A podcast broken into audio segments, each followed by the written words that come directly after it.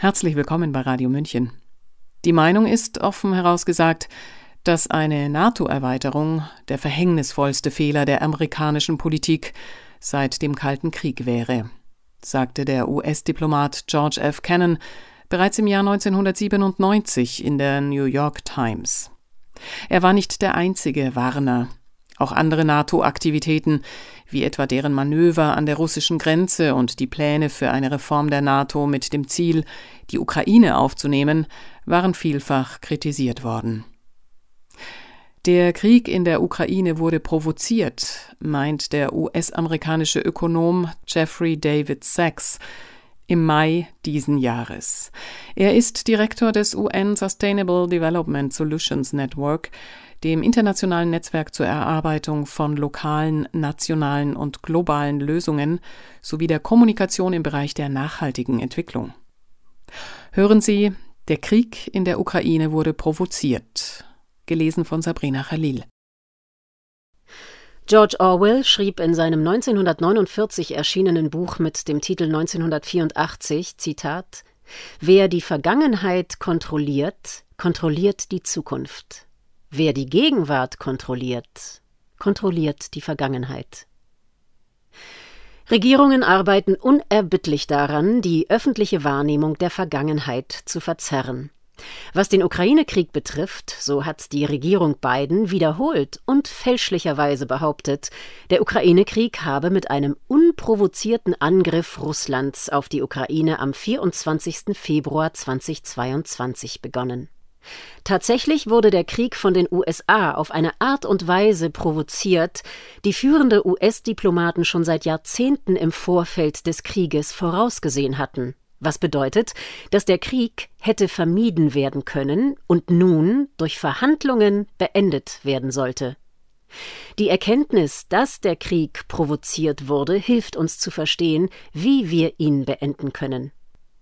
Es rechtfertigt aber nicht die russische Invasion. Ein weitaus besserer Ansatz für Russland wäre es gewesen, die Diplomatie mit Europa und der nicht westlichen Welt zu verstärken, um den Militarismus und Unilateralismus der USA zu erklären und abzulehnen. Der unerbittliche Druck der USA, die NATO zu erweitern, stößt in der ganzen Welt auf breite Ablehnung, so dass russische Diplomatie anstelle eines Krieges wahrscheinlich wirkungsvoller gewesen wäre. Die zwei Hauptprovokationen. Das Team von Biden verwendet unablässig das Wort unprovoziert. Zuletzt in Bidens großer Rede zum ersten Jahrestag des Krieges, in einer kürzlichen Erklärung der NATO und in der jüngsten Erklärung der G7. Die Mainstream-Medien, die beiden freundlich gesinnt sind, plappern das Weiße Haus einfach nach. Die New York Times ist dabei der Hauptschuldige und hat die Invasion nicht weniger als 26 Mal als unprovoziert bezeichnet. In fünf Leitartikeln, in 14 Meinungskolumnen von NYT-Autoren und in sieben Gastbeiträgen. In der Tat gab es zwei Hauptprovokationen der USA. Die erste war die Absicht der USA, die NATO auf die Ukraine und Georgien auszuweiten, um Russland in der Schwarzmeerregion von NATO-Ländern einzukreisen. Ukraine, Rumänien, Bulgarien, Türkei und Georgien gegen den Uhrzeigersinn. Die zweite war die Rolle der USA bei der Installation eines russophoben Regimes in der Ukraine durch den gewaltsamen Sturz des prorussischen Präsidenten der Ukraine Viktor Janukowitsch im Februar 2014.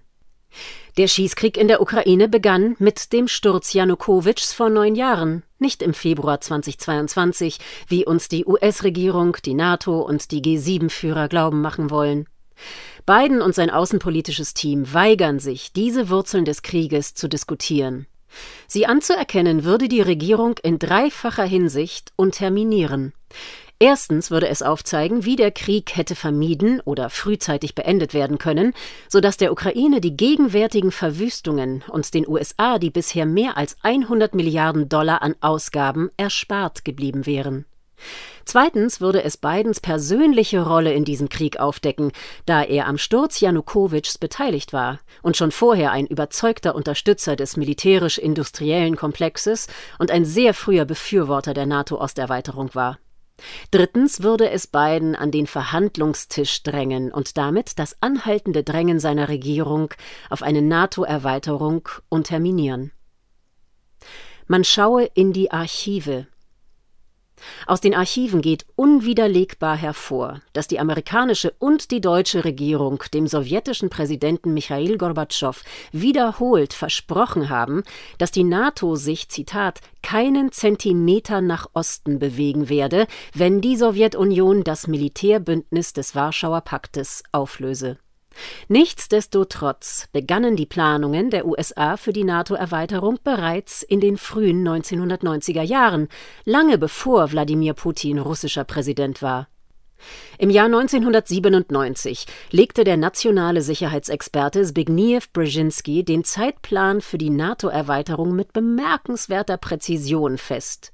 US-Diplomaten und die ukrainische Führung wussten sehr wohl, dass die NATO-Erweiterung zu einem Krieg führen könnte. Der amerikanische Staatswissenschaftler George Kennan nannte die NATO-Erweiterung einen verhängnisvollen Fehler und schrieb in der New York Times, Zitat, es ist zu erwarten, dass eine solche Entscheidung die nationalistischen, anti-westlichen und militaristischen Tendenzen in der russischen Öffentlichkeit anheizen, sich negativ auf die Entwicklung der russischen Demokratie auswirken, die Atmosphäre des Kalten Krieges in den Ost-West-Beziehungen wiederherstellen und die russische Außenpolitik in eine Richtung lenken wird, die uns ganz und gar nicht gefällt. Zitat Ende. Der Verteidigungsminister von Präsident Bill Clinton, William Perry, erwog aus Protest gegen die NATO-Erweiterung seinen Rücktritt. Als er sich an diesen entscheidenden Moment Mitte der 1990er Jahre erinnerte, sagte Perry im Jahr 2016 folgendes: Zitat Unsere erste Aktion, die uns wirklich in eine schlechte Richtung brachte, war die Erweiterung der NATO um osteuropäische Staaten, von denen einige an Russland grenzten. Zu dieser Zeit arbeiteten wir eng mit Russland zusammen und es begann sich an den Gedanken zu gewöhnen, dass die NATO eher ein Freund als ein Feind sein könnte. Aber es war ihnen sehr unangenehm, die NATO direkt an ihrer Grenze zu haben, und sie baten uns eindringlich, damit nicht weiterzumachen. Zitat Ende. 1998 schickte William Burns, damals US-Botschafter in Russland und heute Direktor der CIA, ein Telegramm nach Washington, in dem er ausführlich vor den ernsten Risiken der NATO-Erweiterung warnte. Zitat die NATO-Aspirationen der Ukraine und Georgiens treffen nicht nur einen wunden Punkt in Russland, sondern geben auch Anlass zu ernster Sorge über die Folgen für die Stabilität in der Region. Russland sieht sich nicht nur eingekreist und damit bedroht Russlands Einfluss in der Region werde untergraben, sondern es fürchtet auch unvorhersehbare und unkontrollierte Folgen, die russische Sicherheitsinteressen ernsthaft beeinträchtigen würden. Experten sagen uns, Russland sei besonders besorgt darüber, dass die starken Meinungsverschiedenheiten in der Ukraine über die NATO-Mitgliedschaft, bei denen ein Großteil der ethnisch russischen Gemeinschaft gegen die NATO-Mitgliedschaft ist, zu einer größeren Spaltung führen könnten, die dann Gewalt oder schlimmstenfalls sogar einen Bürgerkrieg zur Folge hätte. In diesem Fall müsste Russland entscheiden, ob es eingreift. Eine Entscheidung, die es lieber nicht treffen möchte. Zitat Ende. Die ukrainische Führung wusste genau, dass ein Drängen auf eine NATO-Erweiterung um die Ukraine Krieg bedeuten würde. Der ehemalige Zelensky-Berater Oleksiy Aristowitsch erklärte in einem Interview 2019, Zitat, dass unser Preis für den Beitritt zur NATO ein großer Krieg mit Russland ist. Zwischen 2010 und 2013 setzte Janukowitsch im Einklang mit der öffentlichen Meinung in der Ukraine auf Neutralität. Die USA arbeiteten jedoch verdeckt daran, Janukowitsch zu stürzen, wie das Tonband zeigt, auf dem die damalige stellvertretende US-Außenministerin Victoria Nuland und der US-Botschafter Jeffrey Pyatt Wochen vor dem gewaltsamen Sturz Janukowitschs bereits die Nachfolgeregierung planen. Nuland macht in dem Telefonat deutlich, dass sie sich eng mit dem damaligen Vizepräsidenten Biden und seinem nationalen Sicherheitsberater Jake Sullivan abstimmte, also demselben Team aus Biden, Nuland und Sullivan, das jetzt im Mittelpunkt der US-Politik gegenüber der Ukraine steht. Nach dem Sturz von Janukowitsch brach der Krieg im Donbass aus, während Russland die Krim beanspruchte. Die neue ukrainische Regierung beantragte die Mitgliedschaft in der NATO und die USA bewaffneten die ukrainische Armee und halfen ihr bei der Umstrukturierung, um sie mit der NATO interoperabel zu machen. Im Jahr 2021 sprachen sich die NATO und die Regierung Biden nachdrücklich für eine Zukunft der Ukraine in der NATO aus. Im unmittelbaren Vorfeld der russischen Invasion stand die NATO-Erweiterung im Mittelpunkt. Putins Entwurf des NATO-Russland-Vertrages vom 17. Dezember 2021 forderte einen Stopp der NATO-Erweiterung. In der Sitzung des russischen Nationalen Sicherheitsrates am 21. Februar 2022 nannte die russische Führung die NATO-Erweiterung als Kriegsursache. In seiner Ansprache an die Nation an diesem Tag erklärte Putin die NATO-Erweiterung zu einem zentralen Grund für die Invasion. Der Historiker Jeffrey Roberts schrieb kürzlich Zitat Hätte der Krieg durch ein russisch-westliches Abkommen verhindert werden können, das die NATO-Erweiterung gestoppt und die Ukraine im Gegenzug für solide Garantien der ukrainischen Unabhängigkeit und Souveränität neutralisiert hätte? Das wäre durchaus möglich gewesen. Zitat Ende. Im März 2022 meldeten Russland und die Ukraine Fortschritte auf dem Weg zu einer schnellen Beendigung des Krieges auf der Grundlage der Neutralität der Ukraine durch Verhandlungen.